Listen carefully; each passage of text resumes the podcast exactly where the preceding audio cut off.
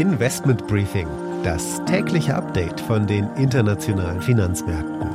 Ein The Pioneer Original. Die Stimmung an den Aktienmärkten bleibt angespannt. Investoren gucken ganz klar auf die negativen ökonomischen Aussichten.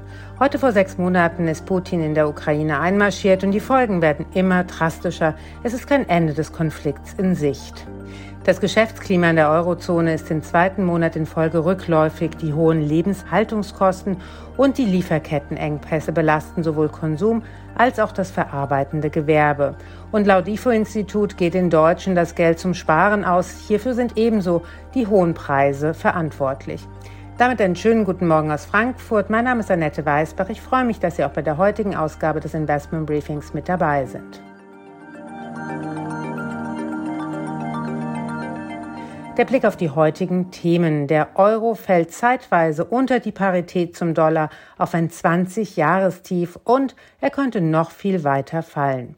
Die türkische Wirtschaft verkraftet die 80-prozentige Inflation erstaunlich gut. Ist es interessant, dort zu investieren? Ulrich Leuchtmann, Head of FX bei der Commerzbank, erklärt.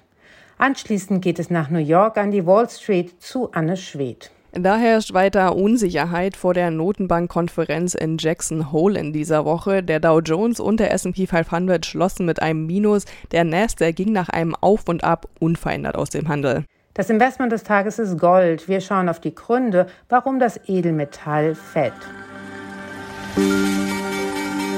Das sind also die Themen heute. Die komplette Ausgabe hören Sie als Teil unserer Pionierfamilie. Alle Informationen dazu finden Sie auf unserer Webseite thepioneer.de.